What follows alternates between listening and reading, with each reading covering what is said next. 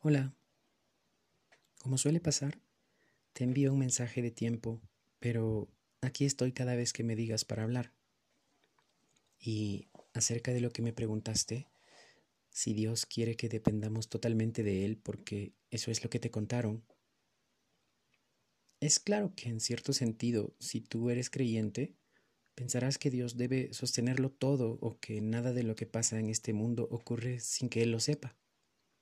Tal vez otro día te hable más acerca de esto y de lo que podemos entender como Dios. Solo quiero que hagas un ejercicio mental, sencillo. Muchos consideran a Dios como el Creador y también, en ese sentido, el Padre de todos. Primero te comentaré esto último. Sea que te consideras creación o que tengas alguna relación especial que te haga hijo y a Dios tu Padre. ¿Quiere Dios que dependamos totalmente de Él? La pregunta sería también ¿por qué o para qué? El ejercicio mental que me gustaría que hicieras es este. Imagínate diferentes tipos de padres, según las personas que has conocido. Por cierto, eh, que se dice que no hay padres que sean malos realmente, aunque hay de todo en este mundo, lo sabemos. Hablemos de los padres que son padres razonablemente.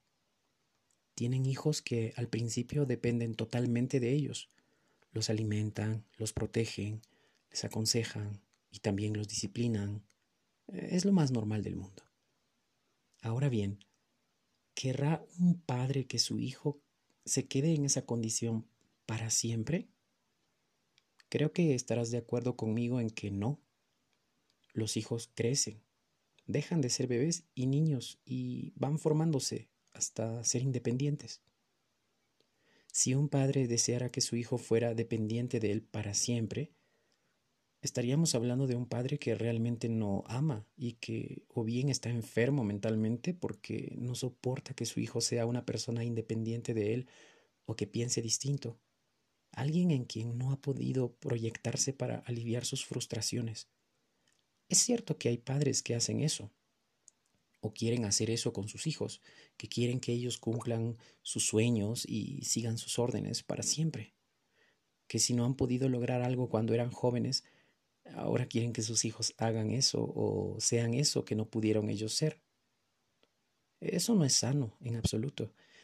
Y si un padre actúa de ese modo, de manera consciente o inconsciente, realmente necesita de alguna terapia psicológica o de un consejo que le abra los ojos y que al fin acepte que sus hijos no son extensiones de su persona. Pueden tener sus genes, pueden haber asimilado muchas costumbres y visiones suyas cuando eran muy pequeños, pero al final ellos son ellos y no podrán ser iguales. No querrán ser iguales totalmente. Tú, yo somos en cierto sentido los hijos de ese Dios. Y te pregunto, ¿querría Dios que seas un inmaduro y dependiente de Él toda tu vida? Yo creo que no. Pero gracias a las religiones no es Dios, sino la gente que las domina y representa, que hacen creer que somos eternos niños, que estamos eternamente en minoría de edad. Y en cierto sentido consiguen eso mantienen a muchos enjaulados o atados de manos y de pies, de tal forma que incluso cuando la jaula ya no está puesta o la estaca a la que están atados está ausente, no se atreven a correr, no se atreven a volar. Dios debe estar cansado de que por miles de años muchos hayan solo vivido dependiendo de Él, como un niño. Pero ya no somos niños. Hemos crecido lo suficiente para ya no estar mirándolo a cada rato a ver si nos aprueba o no. Seguramente hay algunos, sí, que sobre la tierra han aprendido a vivir sin estar atados a la servidumbre de su mirada. Hay algunos que han aprendido a mirarlo de frente, cara a cara, orgullosos de saberse hijos suyos, mayores de edad, que son responsables de sus actos, que saben lo que es bueno y lo que es malo y escogen el bien. Seguramente ningún padre quiere que su hijo sea un desvalido, sino todo lo contrario. Pero te diré, muchos que se llaman hijos de Dios sobre la tierra actúan de ese modo y no se atreven a mirarlo de frente, a cuestionarlo a veces, a discutir con él si se da el caso, a pelearse y por fin salir de casa, a hacer una familia distinta y después, sin regresar, a hacer las paces con él en serio. Muchos lo miran tras un velo que lo distorsiona y tienen esa imagen, la de un padre desnaturalizado, que espera de sus hijos ya grandecitos se vean inválidos ante él, humillados, que, sean como sus esclavos. Ese padre con problemas mentales de ego y narcisismo que quiere, que, que quiere opacar a aquellos a quienes llamo hijos, ese no es el verdadero Dios. Ese no es un verdadero Padre. Dios, en verdad, querría que sus hijos, bien instruidos y siguiendo su ejemplo, llegaran a ser lo que son realmente, que sean un día libres, independientes, responsables, que lleguen a ser sus amigos y si así lo quieren, que Él sea su confidente. Por mucho tiempo, los que se llaman a sí mismos sus hijos han pasado justificando la pobreza espiritual, la dependencia absoluta, la ceguera, el miedo al castigo, el juicio, la manipulación, la hipocresía que se maquilla de sincero interés.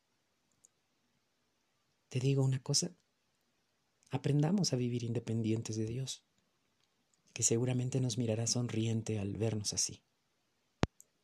Ya para terminar mi mensaje, y por si quizá te piensas un niño que no sabe nada todavía, te voy a hacer algunas preguntas. ¿Sabes básicamente si algo es bueno o es malo? ¿Tú consideras que con tu razón puedes determinar si algo es correcto o incorrecto? ¿Te has dado cuenta de que no todo en este mundo se puede ver como blanco o negro, sino que hay muchos tonos grises y lo que es más, muchos tonos de color que enriquecen nuestra visión? ¿Consideras que eres responsable de todo lo que haces y dices? ¿Y ya no le echas la culpa a agentes externos o a entidades oscuras? Puedes discernir tus limitaciones y te has preparado para saber lo que está en tus manos y lo que está fuera de tus manos, en manos de otros. Anda, que como te conozco un poco, creo que tu Padre te ha dado todo eso. Y si lo tienes, ya puedes ser independiente de Él. Si con la razón y la lógica, además de un sentido de responsabilidad y con el amor a ti mismo y a los demás, ya puedes hacer aquello, entonces ya puedes ser independiente de Dios. Y si todavía no, te invito a hacerlo, porque ya es tiempo de que te veas al espejo y comprendas que Él no te quiere inválido. Pero tú, que me lo has preguntado, ¿qué es lo que piensas? Gracias por tu tiempo de escucharme, a pesar de que a veces te diré cosas que no te harán precisamente feliz. Hasta pronto y disfruta de tu tiempo.